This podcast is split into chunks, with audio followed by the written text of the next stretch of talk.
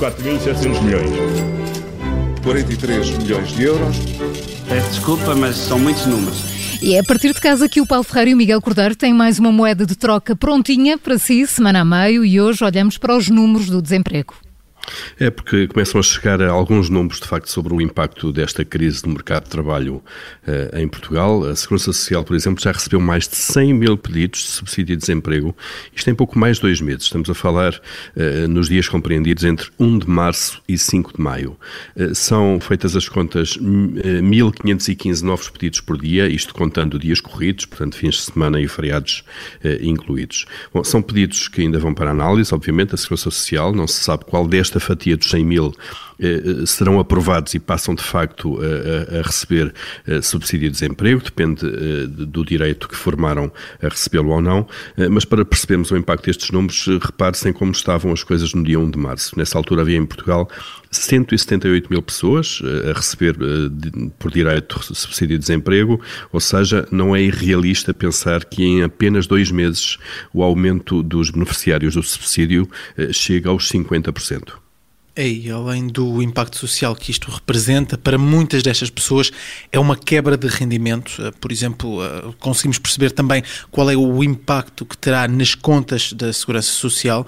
Isto é, hum, o número de candidatos ao subsídio de desemprego, que é sempre um universo mais pequeno do que o número de desempregados, porque algumas das pessoas que não têm trabalho não têm acesso ao subsídio. Hum, em relação aos desempregados inscritos, estaremos perante um aumento de quase 30% em apenas dois meses. Isto porque no início de março havia cerca de 315 mil pessoas inscritas nos centros de emprego. Esta é a tendência um pouco por todo o lado. Nos Estados Unidos, eh, que tem um mercado laboral muito mais flexível do que os mercados europeus, os desempregados aumentaram quase 20 milhões em apenas 4 semanas, um número uh, assustador.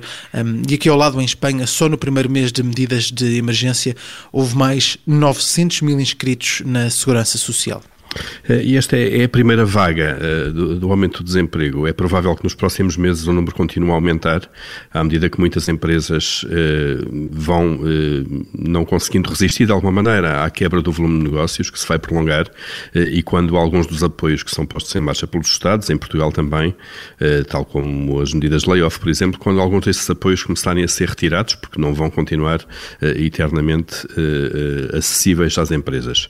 Há setores que depois deste primeiro impacto, em que tiveram mesmo que fechar, vão viver durante muito tempo com restrições à atividade. Basta pensarmos nos restaurantes e cafés, por exemplo, que vão ter que servir uh, uh, muito menos pessoas, só podem servir um número limitado de pessoas, embora os investimentos e o espaço esteja lá para, para, para mais clientes. Ou o setor de turismo, que também deverá uh, demorar a retomar a atividade, tal como, por exemplo, também toda a área dos espetáculos, entretenimento e cultura.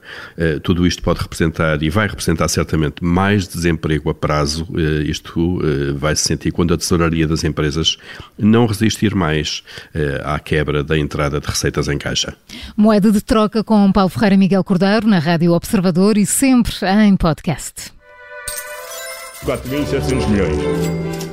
43 milhões de euros. Peço desculpa, mas são muitos números.